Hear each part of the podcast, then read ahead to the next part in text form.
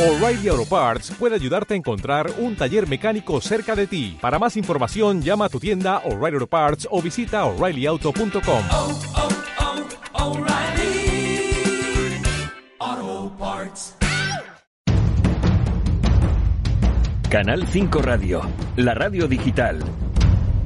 Saludos y bienvenidos a Canal 5 Radio. A pesar de que las próximas elecciones están muy lejos en el calendario, nos gustaría valorar aquí y ahora un documento que habla claro en cuanto a lo que necesita el pueblo para volver a confiar en el sistema democrático y por ende en cualquier proceso electoral, ya sea nacional, autonómico o local. Cualquier individuo con una cierta perspectiva democrática no le puede sacar ninguna pega a la siguiente propuesta o acción, a no ser que tenga vinculaciones con el sistema establecido. Nadie, ni izquierdas ni derechas si creen las cosas bien hechas y en una democracia real, podrá criticar este proyecto como intereses personales. Si más bien es todo lo contrario. Pero antes de nada, queremos dejar bien claro que tampoco se trata de partidos políticos, ni de sentimientos de izquierdas ni de derechas. Se trata más bien de limpiar un putrefacto y supuestamente democrático régimen del 78.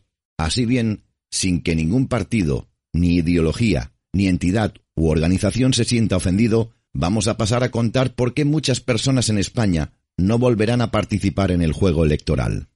Si bien es cierto que los colegios electorales tras un proceso no cumplen la ley en la contabilidad al tercer día de los votos, y esto según la Asociación Elecciones Transparentes, debemos saber que este gran chiringuito democrático solo beneficia a la clase política y no revierte en la ciudadanía.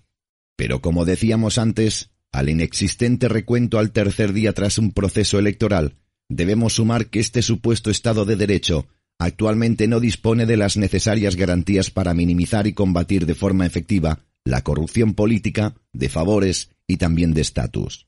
Este Estado supuestamente democrático jamás lo será mientras se siga permitiendo el beneficio privado de diferentes partidos políticos y sus redes clientelares, marginando y primando por encima de los intereses o derechos del resto del pueblo. La corrupción que permite el Estado de Derecho no puede justificarse de ninguna manera a no ser que estés dentro del propio sistema. Solo así podría entenderse que alguien protegiera lo que es una auténtica tomadura de pelo para el común de los españoles que acuden a las urnas creyendo que éstas pueden ser justas, limpias, transparentes y con garantías. Las garantías que disfrutamos actualmente no son más que papel mojado, ya que a la hora de la verdad, la justicia comprada por los propios partidos, sea cual sea su color, supuestamente defienden a sus amos y callan ante posibles irregularidades. Esto no es un nuevo partido político, y de hecho, el problema no son los partidos políticos actuales, se trata del corrupto sistema del 78, que permite que los partidos aprovechen las circunstancias para obtener más poder. Por esta razón, como ciudadano y entiendo que ustedes también, nos encontramos indefensos ante las desviaciones de los poderes públicos entre los que destacamos el legislativo, ejecutivo y judicial, así como los abusos de personas privadas físicas o jurídicas. Todo esto es tan real que ningún partido político propone o defiende las medidas necesarias para su hegemonía.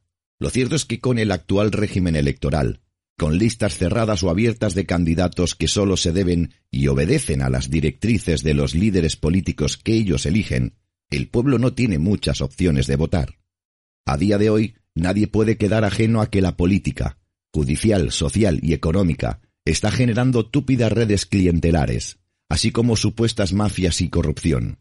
De hecho, la alta permeabilidad de los poderes del Estado le resta independencia así como falta de controles y contrapesos entre ellos. En la justicia faltan garantías para el control efectivo de los abusos de algunos jueces, secretarios judiciales y fiscales.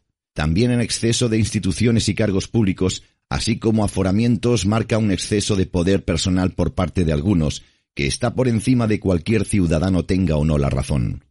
Todo el mundo sabe que los excesos son malos, pero los excesos de los poderes públicos podrían crear, si ya no es así, grupos de trabajo injustificados para colocación de afines, con lo que repercute a descontrolar el gasto público, duplicando funciones en las administraciones y el propio gasto derivado de su funcionamiento.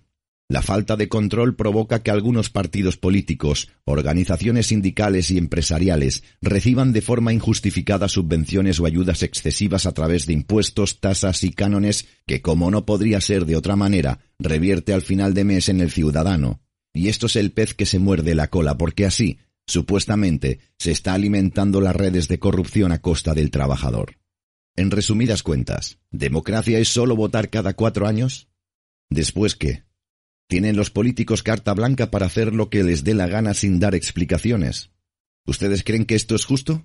Miren, en España desde la Constitución de 1978 y hasta el día de hoy no tenemos una democracia real, ya que los electores, una vez depositado el voto, pierden todo control sobre los elegidos. A su vez, estos cargos políticos solo se deben únicamente a su jefe de partido y no a sus electores que entendemos que sería lo correcto.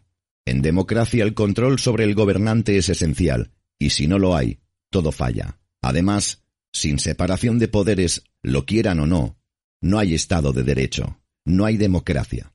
Esta circunstancia nos ha llevado al actual estado de degradación y corrupción generalizada del panorama político español.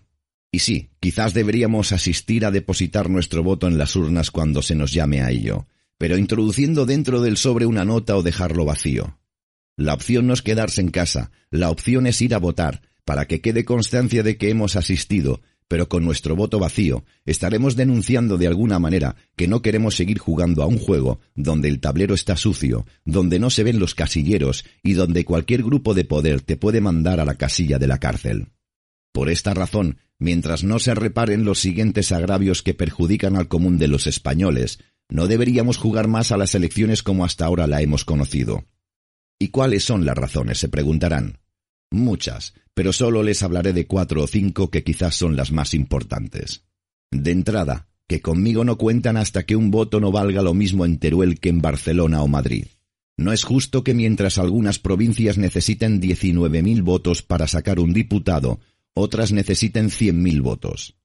Luego no estaría de más que para la elección del presidente del gobierno se hiciera por circunscripción electoral única en toda España y a doble vuelta, donde también podría haber la posibilidad de revocación tras la elección si no cumple o actúa en contra de lo prometido en su programa electoral. ¿No les parece justo? Todos los programas electorales ante notario y con consecuencias legales si estos no se cumplen en cierto alto porcentaje antes de terminar la legislatura que no cuenten conmigo hasta que los políticos no dejen de nombrar jueces y magistrados, que no se inmiscuyan en ningún órgano de gobierno administrativo o de cualquier administración de justicia. Los miembros del Consejo General del Poder Judicial, de la Fiscalía General del Estado, del Tribunal Supremo y demás órganos judiciales deben ser elegidos por sufragio directo y secreto, única y exclusivamente por los propios miembros de la Administración de Justicia, y siempre atendiendo a mérito y capacidad, nunca afinidades políticas o de cualquier otro signo. Está claro que no van a volver a contar con mi voto mientras los políticos estén más de ocho años en el poder, ya sea concejal, alcalde, diputado, ministro o senador. Transcurridos esos ocho años, deberían volver a su vida laboral fuera de la política, y si no la tenían, que se la inventen. En conclusión, si queremos democracia real, es necesario que cada persona sea un voto, que haya control real de los elegidos y que tengan responsabilidades por sus decisiones, pudiéndoles revocar su mandato si no cumplen lo prometido, y, como no, la separación real de los tres poderes del Estado. De esta forma tan simple convertiríamos España en un sistema lo más parecido a una democracia real.